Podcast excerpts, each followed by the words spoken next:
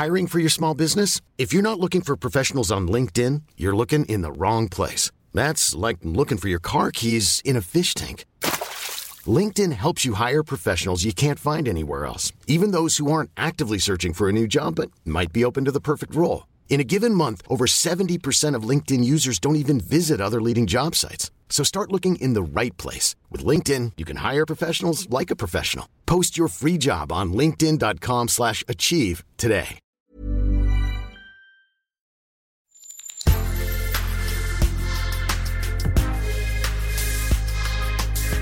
Mais avant l'épisode, j'aimerais vous rappeler que notre premier sponsor, c'est vous. Pour faire thune, vous savez qu'on a besoin de thunes. Ça prend du temps, du travail de montage, de journalisme. Je vous épargne le fichier Excel des coûts.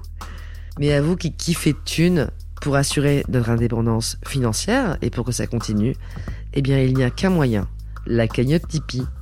Sur Insta, via le lien en bio, ou sur Google en tapant Thune Podcast Tipeee avec 3 E, T-I-P-E-E-E. Vous êtes déjà nombreuses, nombreux, mais on espère que vous le serez encore plus. Pour que Thune continue, je compte sur vous.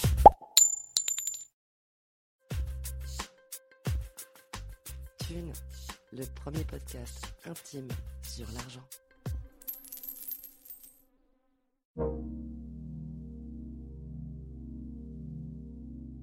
Dès que quelqu'un me pose la question de OK, et donc combien tu voudrais pour faire ça? Donc que ce soit une chorégraphie sur une pièce de théâtre, enfin en tout cas des choses qui ont un lien avec euh, mon savoir-faire artistique. C'est horrible, c'est hyper compliqué, c'est un moment que je redoute. En fait, je sais pas, je sais pas quoi dire. J'ai l'impression que donner un prix à ce que je vais faire va salir le truc. Enfin, c'est très très bizarre. J'ai vraiment beaucoup de mal et en même temps, ça ramène un peu à bah, ces années où je faisais la danse, où, justement le rapport à l'argent était très fou et c'était pas pour ça qu'on le faisait.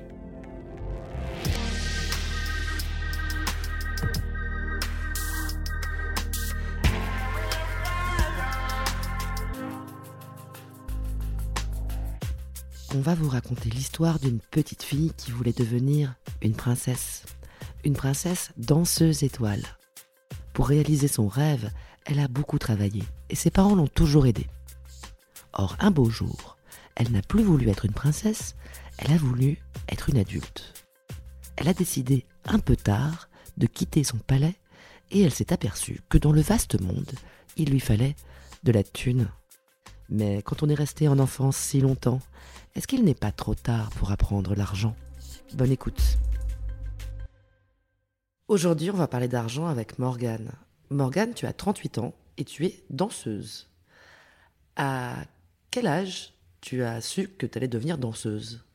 Je crois que j'ai su assez vite que euh, j'avais envie de faire ça toute ma vie. Je sais pas trop pourquoi, je sais pas trop comment, mais euh, Tes parents venaient pas du tout d'un milieu artistique? Non. Mon père est médecin, ma mère euh, à l'époque était mère au foyer, donc non. T'as des frères et sœurs?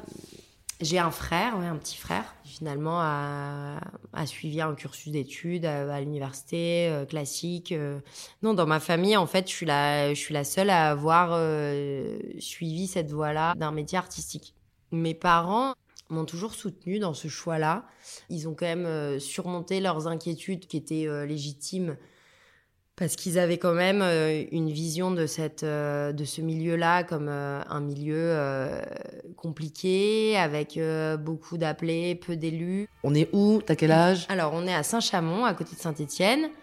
Du coup voilà, je commence, j'ai 4 ans, donc au départ, je sais pas, je dois avoir un cours par semaine. et puis je reste dans cette école pendant des années. Et petit à petit, en fait, j'en fais de plus en plus. Et ça arrive à un moment sûrement euh, au collège où en fait j'y vais quasi tous les jours quoi. Je, je prends quasi un cours de danse par jour en plus de euh, ma scolarité normale. Ça jusqu'à 14 ans où là donc là déjà je faisais des concours parce que c'est vrai que quand on est dans une école de danse et qu'on a un peu envie d'en faire son métier, la première étape un petit peu, c'est qu'il y a plein de concours organisés un peu partout et donc tu commences à faire des concours. Mais ça commence très très jeune, hein. dans les concours, euh, les, premiers, les premières tranches d'âge, je pense qu'ils ont 8-9 ans, tu vois, un truc comme ça. C'est un milieu extrêmement compétitif. Ah bah oui, depuis le, depuis le début, c'est très compétitif. Et quand en plus, toi dans ta tête, tu comprends que tu as envie d'en faire ton métier, tu te rends compte qu'il faut que tu sois la meilleure. Tout le monde te dit que de toute façon, il y a très peu de place. Donc tu as compris que euh, si t'es pas la meilleure, bon, ça va être compliqué pour toi. Vous parlez d'argent à la maison? En réalité, on n'en parlait pas vraiment, mais je me, je sais pas si je m'en rendais compte à l'époque, mais je m'en rends compte aujourd'hui, que faire de la danse, ça coûte cher. Et ça, je, je sais pas si je m'en rendais vraiment compte à l'époque, mais je m'en rends compte maintenant. C'est-à-dire que acheter les justes au corps, les collants, les pointes, quand on commence à faire des pointes qui s'usent très vite, qui coûtent cher. Euh, après, pour se perfectionner, quand on est justement dans un environnement de compétition, comme tu disais tout à l'heure, pour se perfectionner pendant les vacances, on va faire des stages avec des professeurs de l'Opéra de Paris euh, qui vont nous aider à devenir meilleurs. Donc il y a quand même un truc où ça coûte cher. Et euh, clairement, moi, je vivais dans une famille où euh, c'était possible, où mes parents m'ont vraiment soutenu à ce niveau-là. Mais c'est vrai que, bon, ça a un coût quand même. À partir de 14 ans, tu te spécialises, tu fais des études, euh, danse-études en quelque sorte, c'est ça? Voilà, c'est ça. Donc là, je, veux- je pars de chez mes parents en fait en, en seconde. Je quitte euh, la maison de mes parents et je vais en internat à Lyon euh, faire un danse-études. À 18 ans, je passe le bac. Toute cette année-là, en fait, où tu prépares le bac, où c'est quand même aussi euh, compliqué, euh, en fait, tu fais des auditions dans euh, toutes euh, les compagnies. En euh, même temps que tu passes le bac?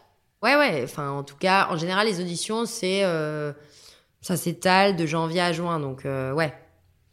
Donc tu es en train de réviser ton bac, tu fais euh, des, euh, des heures de danse par jour, tu prépares en plus euh, des auditions spécifiques pour rentrer dans des compagnies, Voilà, pour te faire embaucher. voilà, C'est comme des entretiens d'embauche. exactement. C'est les entretiens d'embauche où euh, en fait, t'as euh, souvent énormément de monde qui se présente. C'est combien Énormément de monde? Tu peux être 200, donc euh, t'as ton petit dossard avec ton numéro. euh, c'est un peu les auditions comme ça, ça c'est un peu euh, bétail.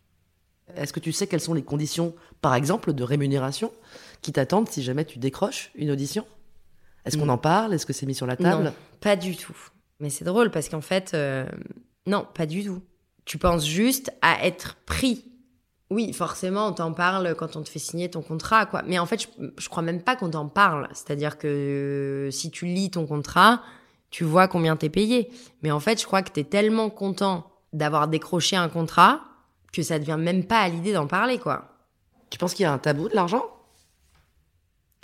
Euh, je sais, je sais pas si c'est tabou ou si c'est juste que euh, euh, tout le monde a tellement conscience d'être dans un milieu où il y a euh, énormément de compétition que en fait euh, c'est pas une question. C'est-à-dire que imaginons tu passes des auditions dans plein de compagnies et euh, t'as été prise dans deux compagnies différentes et que t'as un choix à faire.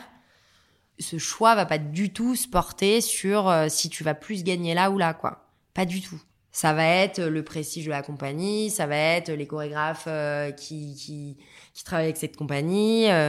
Mais jamais de la vie, tu te dirais, ah oui, mais là, je gagne 200 euros de plus, je vais aller là. Non. Jamais.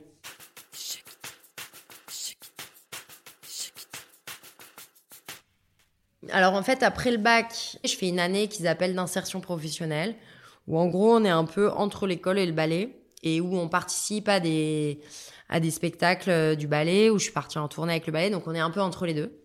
Je me pose pas du tout la question de si je vais être payée, combien je vais être payée. euh, je me rends pas du tout compte que ce que je fais là, euh, d'un coup, ça, je suis plus dans une perspective euh, d'éducation, mais là, en fait, je suis en train de partir avec en tournée, de leur donner de mon temps, de passer du temps en répétition, d'apprendre les ballets pour être, pour pouvoir être remplaçante si quelqu'un se fait mal.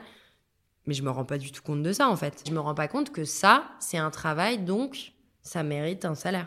Pour toi, c'est une passion que tu es en train de vivre. Ouais, ouais, ouais. Donc après, en fait, je passe des auditions et finalement, il y a la Scala de Milan qui m'appelle euh, et qui me dit voilà, il faut que dans trois jours, vous soyez là. T'as quel âge? J'ai 19 ans.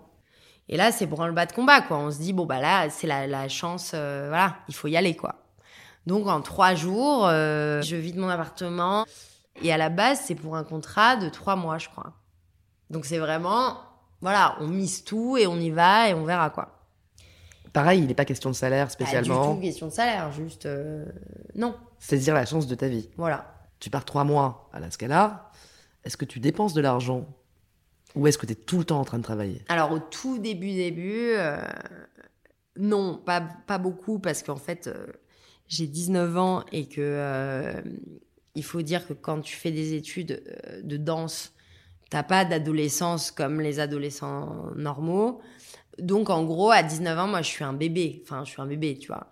Donc euh, je suis jamais euh, allée en boîte. Le midi, euh, tu manges parce que tu passes quand même ta journée dans le théâtre, hein, tu vois, de 9h du matin Enfin, s'il n'y a pas de spectacle, les répètes, elles doivent finir vers 18h.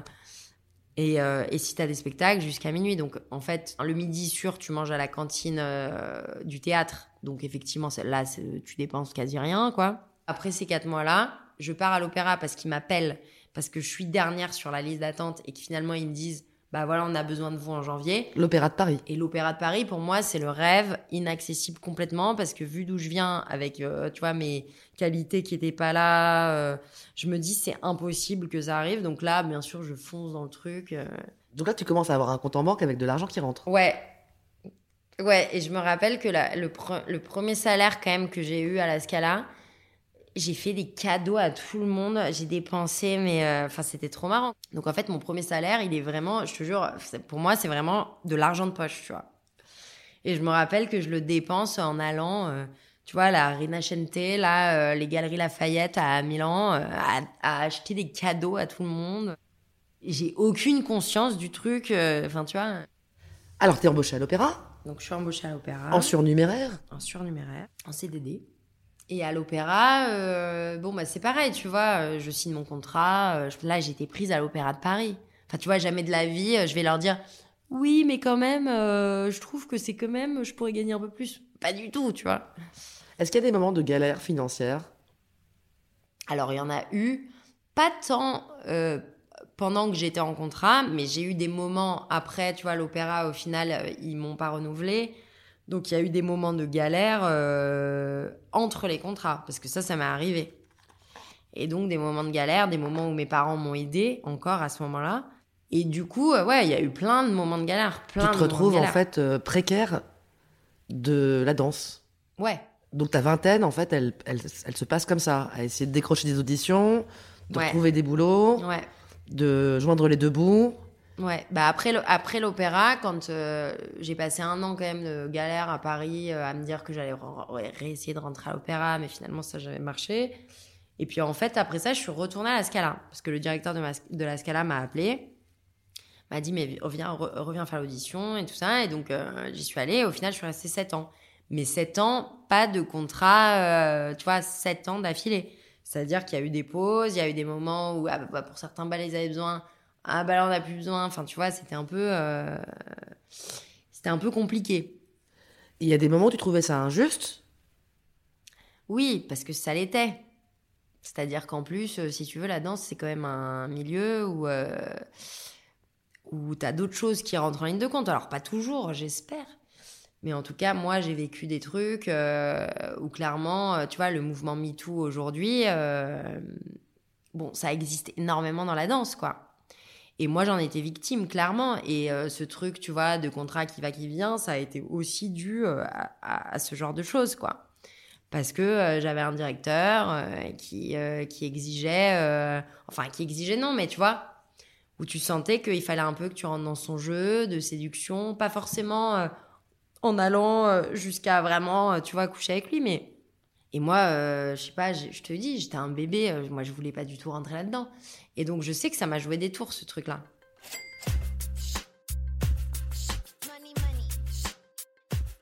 Et donc il y a des moments de dèche, il y a des moments de galère financière. Est-ce que ces moments de galère financière, ils t'aident à grandir peut-être? Ouais, il m'aide à grandir. Après, je te dis, franchement, en réalité, j'ai eu des parents qui étaient hyper là. J'ai eu des parents qui ne supportaient pas de me voir euh, mal ou en dèche, et donc qui m'ont toujours aidé, sans que je leur demande rien, tu vois. Donc du coup, j'ai mis du temps à comprendre ça, en fait. Mais euh, il y a eu un moment où euh, ce milieu-là m'avait un peu dégoûté à un moment donné pour d'autres raisons, dont les raisons dont j'ai parlé avant, tu vois. Et, et je me suis dit, je vais faire autre chose. et en fait, là, j'ai quitté la Scala. Je suis revenue en France. T'as quel âge? J'ai euh, 27 ans, je crois. Et donc, je reviens au départ vivre chez mes parents, tu vois. Donc, bon, je t'épargne le choc. euh, J'étais partie à 14 ans, euh, je reviens à 27. Mes parents, dans leur tête, j'ai encore 14 ans, en fait. Enfin, tu vois, c'est un peu compliqué. Enfin, pas vraiment, mais tu vois, il y a un truc un peu bizarre. Je me suis dit, bon, quoi que je fasse, à un moment donné, il va falloir que je le finance, tu vois, parce que c'est pas possible euh, que euh, quand j'ai un contrat c'est cool, quand j'ai pas de contrat, euh, tu vois, enfin voilà. Donc c'est à ce moment-là où très vite en fait je suis allée habiter à Lyon et où en fait ce qui m'a vachement fait du bien sur ma vision de l'argent, c'est qu'à ce moment-là je rencontre un, homme qui est qui est dans le bâtiment, tu vois, on, est à l'opposé l'un de l'autre, on tombe amoureux et on vit une histoire d'amour pendant cinq ans. Et en fait, là, je me rends compte qu'est-ce que c'est la vie réelle, en fait? Là, je vois euh, quelqu'un qui a arrêté les études à 13 ans, qui a fait un CAP parce que chez lui, ça, ça allait pas, qui voulait gagner sa vie, qui voulait euh, s'émanciper. euh, quelqu'un qui s'est fait tout seul, qui a complètement la conscience de l'argent, du coup, et aussi du travail, et aussi de comment un travail mérite salaire et tout ça. Mais après, c'est des choses aussi simples que moi, j'avais vraiment, quand je dis j'étais déconnectée, c'est-à-dire que du coup, je rencontre ses amis qui sont aussi des gens qui ont fait des études, qui ont une adolescence normale. Moi, c'est vraiment à son contact que je me dis, OK, donc là, quoi que je fasse, si j'arrête la danse, si j'arrête pas la danse, là, il va falloir que je gagne ma vie. Mais je crois que c'est vraiment à ce moment-là que je me rends compte de ça. Donc t'arrives euh, à 27 ans, 28 ans, la trentaine en fait, arrive à, à grands pas. T'arrives à ce moment-là de ta vie avec zéro économie, euh, l'envie de- d'être autonome financièrement et aucun plan. Voilà, c'est ça. Qu'est-ce que tu fais? J'avais un ami euh, qui avait, que j'avais rencontré à la Scala, qui était danseur avec moi, qui avait arrêté lui complètement et qui avait complètement changé de, changé de voie et qui s'était reconverti, euh, qui travaillait euh, dans la fringue, voilà, et qui travaillait chez Marité François Gerbeau. Et on parle et il me dit, bah, Marité François Gerbeau cherche une vendeuse pour l'été à Lyon. Et là, c'est, alors voilà, là, je crois que c'est la première fois où euh, je découvre euh, le concept de boulot alimentaire, tu vois. Et je me dis, ok, bah, je vais aller faire ça. Mais le stress, énorme, parce que moi, j'ai l'impression d'être, ca- d'être incapable de tout à part de danser. C'est-à-dire que. euh, Donc, je me rappelle de l'entretien d'embauche, là, le vrai, où en fait, et en plus, j'en ai fait d'autres avant celui-là, dans d'autres boutiques de fringues, où les meufs me parlent de panier moyen, de machin, et moi, je comprends rien. euh, Enfin, tu vois, je viens vraiment d'un autre monde, quoi. Donc c'est compliqué, c'est compliqué et finalement je suis prise dans cette boutique là et donc voilà c'est la première fois que je fais un boulot alimentaire et je crois que c'est la première fois où je me dis ok je fais un travail et du coup je gagne de l'argent mais parce que c'est quelque chose qui m'implique pas vraiment moi j'ai vraiment l'impression de faire un travail alors qu'en dansant j'ai pas vraiment l'impression de faire un travail parce que je fais euh, ce que j'aime faire donc euh, et je fais ce que j'ai toujours fait après ça, j'ai enchaîné les boulots alimentaires et en fait, j'ai- décidé de reprendre des études. Enfin, j'ai arrêté la danse pendant un moment. J'avais très envie d'aller à l'université parce que je n'y étais pas allée. Et du coup, euh, j'ai été prise à la Sorbonne Nouvelle pour une licence de médiation culturelle. Et donc, je suis montée à Paris. Au départ, alors ce qui est drôle, c'est qu'à ce moment-là, mes parents, toujours là, me disent Ok, tu reprends des études quelque part, ok, tu fais une démarche pour faire un boulot qui va t'amener plus de sécurité. Enfin, voilà, c'est ça qu'il y a dans leur tête. Donc, ils me disent, OK, bah, très bien, au départ, on va t'aider, du coup. Donc, ils, recommencent à m'aider. Et puis, à un moment donné, en fait, je vois le problème de, de, de, de ce truc-là. C'est-à-dire que moi, je suis pas du tout à l'aise avec, avec ce truc-là, que mes parents m'aident. Et euh, donc là, ils me, financent tout. Et à un moment donné, je me dis, c'est pas possible, en fait. Et du coup, petit à petit, je me dis non, en fait, je vais bosser à côté et voilà. Et donc, c'est ce qui se passe. Et donc là, euh, j'ai fait de la restauration, euh, vendeuse euh, dans les boutiques de fringues, euh, enfin voilà. Et là, j'ai commencé à m'assumer moi-même. Mais ça a été un long travail parce que d'un côté, il y avait ce rapport-là de métier-passion où tu comprends pas vraiment ce truc de OK, il faut que je travaille pour gagner de l'argent, euh, tout ça. Et de l'autre côté, j'avais des parents. Alors, c'était super. Enfin, je veux dire, ils étaient adorables qui étaient là, Mais en fait, à un moment donné, c'est un peu contre-productif, quoi. Parce que surtout qu'en plus, j'étais, enfin, je pense, dans ma tête, j'étais une personne très indépendante, très autonome, qui avait très envie d'être libre. Et en même temps, d'avoir cette dépendance-là, ça, ça collait pas du tout. Donc, c'était euh, hyper difficile à vivre. Parce que du coup, ça voulait dire que quelque part, euh, si c'était eux qui me finançaient, ils avaient le droit de me dire oui, mais euh, là, ce choix-là, tu devrais faire autrement. Et en fait, je crois que c'est ça qui m'a fait me dire stop. C'est-à-dire que j'avais vraiment envie de faire les choix que je voulais, sans rien devoir à personne en fait.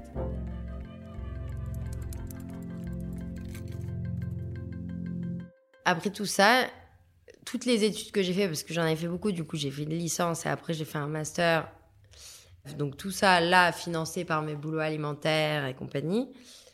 Et en fait, en faisant ces études-là qui m'ont mené au théâtre, je me suis remis à la danse mais euh, par un peu hasard euh, de la vie, quoi. Tu vois, cette passion première, elle est revenue, mais là, elle est vraiment revenue sous une autre forme, quoi, qui me correspondait beaucoup plus.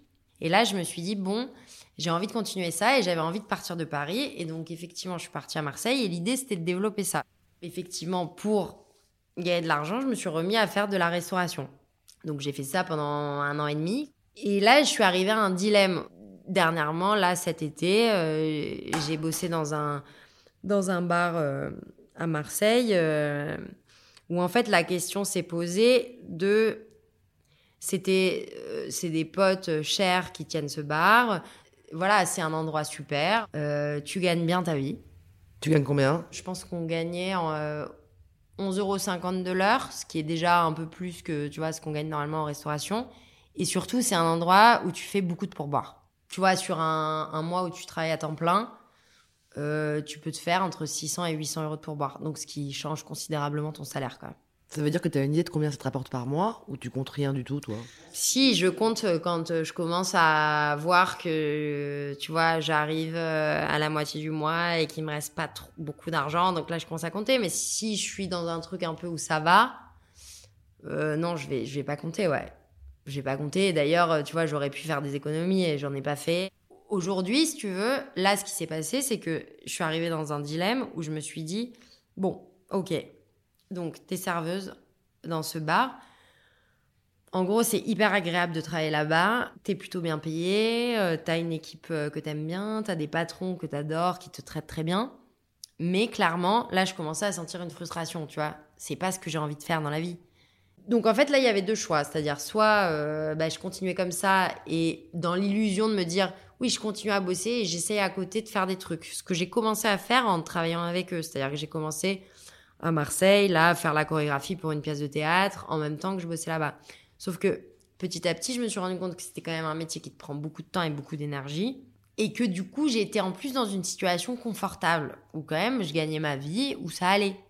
Donc en fait, il y avait rien qui me poussait un peu euh, derrière pour me dire Ok, Morgane, en fait, c'est pas ça dont tu as envie. Tu sais que tu as envie d'être dans la création. Sauf que la création, ça implique de te mettre en jeu toi. Et donc là, j'ai pris une décision un peu. Euh, enfin, qui peut paraître inconsciente. C'est-à-dire, je me suis dit Ok, j'arrête. Donc là, je vais toucher 1000 euros de chômage dans 7 mois. Là, c'est la situation dans laquelle tu es aujourd'hui. Voilà. Donc, je suis dans une situation super inconfortable, horrible. Mais en même temps, je me suis dit, c'est la seule manière de faire en sorte que je me bouge vraiment pour faire les choses que j'aime et pour que ça, ça devienne lucratif. La danse. Ouais, donc là, en ce moment, c'est euh, effectivement la danse, mais plutôt appliquée au théâtre ou au cinéma, enfin en tout cas faire danser les autres. Donc ça, veut, ça passe par euh, monter des ateliers pour les comédiens et aussi pour les gens avec la méthode plus ou moins que j'ai que j'ai mis en place euh, en travaillant sur les pièces de théâtre ou sur les films. Euh, peut-être travailler en entreprise aussi pour, pareil, travailler sur le corps, sur la posture, sur tout ça avec les gens. Alors là, tu es à 1000 euros par mois de chômage. Tu peux vivre avec 1000 euros par mois? Non, en réalité, je peux pas vraiment vivre avec 1000 euros par mois, c'est un peu difficile. Donc en réalité, quand même, là, je suis un peu obligée de faire des extras à droite à gauche pour gagner un peu d'argent le temps que les autres choses se mettent en place. Tu te sens de négocier, de monnayer ton savoir-faire, ton talent, ton expérience, ta pratique? Eh ben c'est tout le problème, euh, c'est tout le problème qui se pose. C'est-à-dire que là, je m'en suis rendu compte euh, dans les choses que j'ai fait récemment. C'est-à-dire que dès que quelqu'un me pose la question de OK, et donc combien tu voudrais pour faire ça? Donc que ce soit une chorégraphie sur une pièce de théâtre, enfin en tout cas des choses qui, qui ont un lien avec, euh, voilà, avec mon savoir-faire artistique en tout cas. C'est horrible, c'est hyper compliqué, c'est un moment que je redoute. En fait, je sais pas, je sais pas quoi dire. J'ai l'impression que donner un prix à ce que je vais faire va salir le truc. Enfin, c'est très très bizarre. J'ai vraiment beaucoup de mal et en même temps, ça ramène un peu à bah, ces années où je faisais la danse, où, justement le rapport à l'argent était très fou et où c'était pas pour ça qu'on le faisait. Et j'ai vraiment ce, ce, ce truc-là qui revient très fort, c'est-à-dire ce truc de dès qu'on parle d'argent dans ce contexte-là, euh, ça me met très mal à l'aise. Et alors j'y travaille, hein. je, travaille dessus. Avec une psy déjà, à qui j'en parle, enfin à qui j'en ai parlé en tout cas de ce problème-là. Il va falloir qu'à un moment donné, euh, je puisse euh, dire, bon bah voilà, j'offre un savoir-faire, c'est temps. Donc voilà, c'est quelque chose sur lequel je travaille parce que pour l'instant c'est très difficile. C'est assez compliqué de savoir exactement qu'est-ce qu'on vaut parce que le problème c'est que tant qu'il s'agit de faire un travail que je peux séparer de moi, comme être serveuse ou autre en fait, là je peux mesurer ce truc-là, c'est-à-dire que je mesure la valeur de mon travail. Mais dans des, dans, des, dans des métiers où en fait euh, c'est euh, mon savoir-faire artistique, donc euh, tout ce rapport à la danse, qui me mettent en jeu énormément et que j'arrive pas vraiment à séparer de moi. C'est-à-dire que là, c'est comme si, limite, c'est pas la valeur de mon travail, mais c'est ma valeur à moi que je dois évaluer. Donc c'est très très dur en fait. Je suis en train d'apprendre à le faire et plus ça va, plus je me dis que finalement c'est pas sale. Mais ça va être le gros travail à faire quoi. Sale? Oui, c'est pas sale de euh, donner une valeur euh, monétaire à, euh, à cette chose-là qui pour moi est, enfin j'allais dire très pure, mais qui, qui vient vraiment d'un endroit de moi qui est qui est pas vraiment marchandable.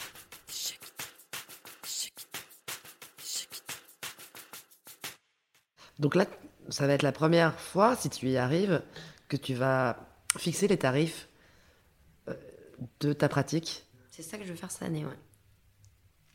T'as pas commencé encore euh, Si, j'ai un peu commencé, mais plus par défaut, c'est-à-dire en disant euh, combien vous pouvez me donner, et, enfin en faisant parler les autres avant, quoi.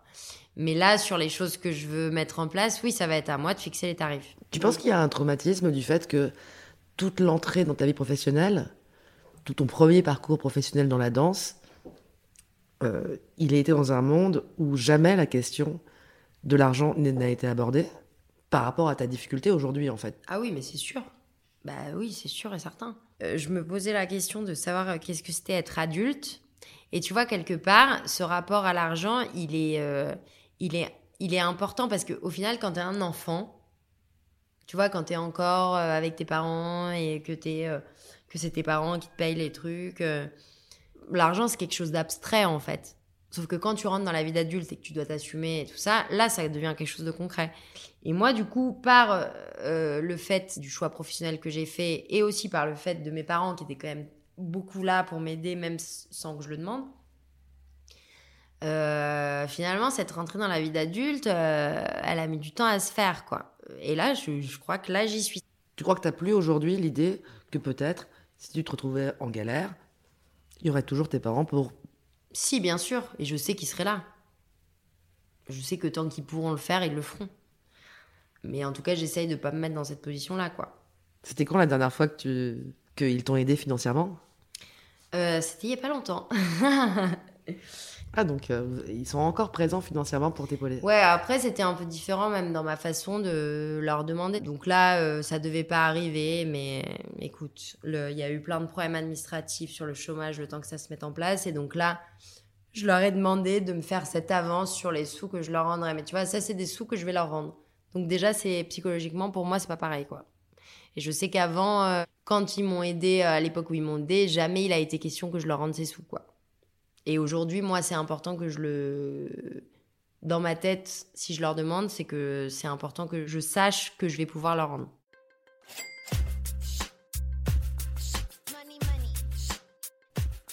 Tu veux avoir des enfants? Euh, alors déjà, d'un, si j'ai pas d'enfant aujourd'hui, bon, il y a plein de raisons, mais au final, je pense que je me suis jamais sentie assez stable, tu vois, et financièrement aussi, euh, pour me dire, ok, euh, je peux avoir un enfant.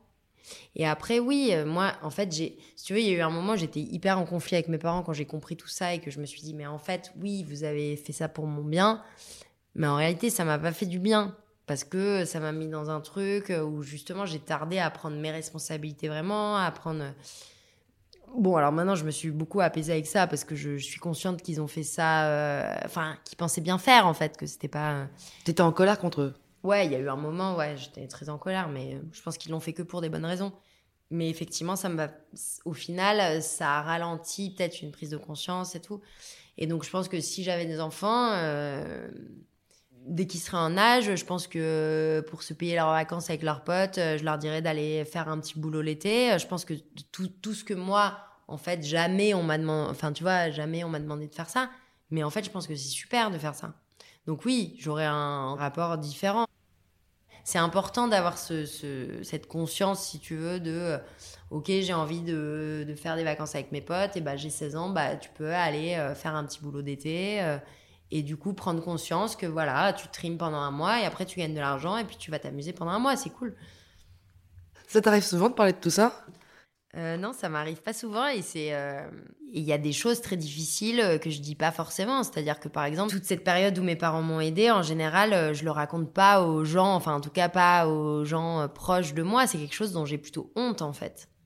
Et là, je t'ai répondu honnêtement et même le fait d'avouer entre guillemets que que bah récemment je leur ai effectivement euh, demandé de m'aider euh, à la condition que je leur rende euh, mais c'est quelque chose avec avec lequel je suis pas du tout à l'aise quoi. C'est quelque chose dont je parle pas en général. On parle d'une grosse somme?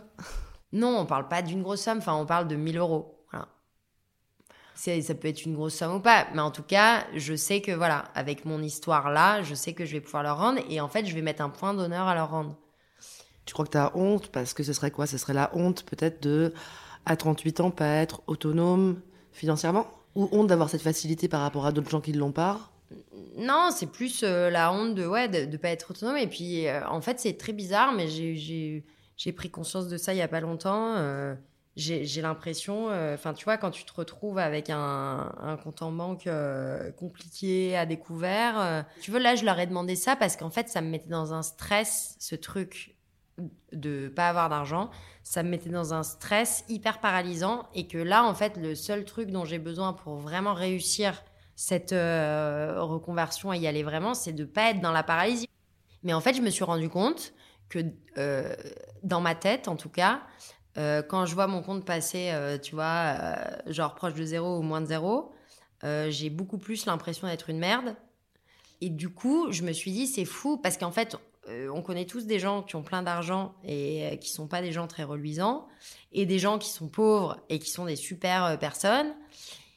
Mais moi, je sais que je me sens beaucoup plus confiante, tu vois, quand j'ai un compte en banque un peu bien, que quand j'ai pas d'argent au 10 du mois, quoi.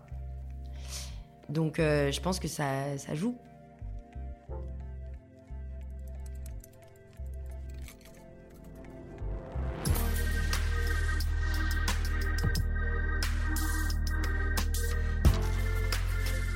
Voilà, c'est terminé. Vous avez écouté Thune, un podcast de Laurence Velli et Anna Borel.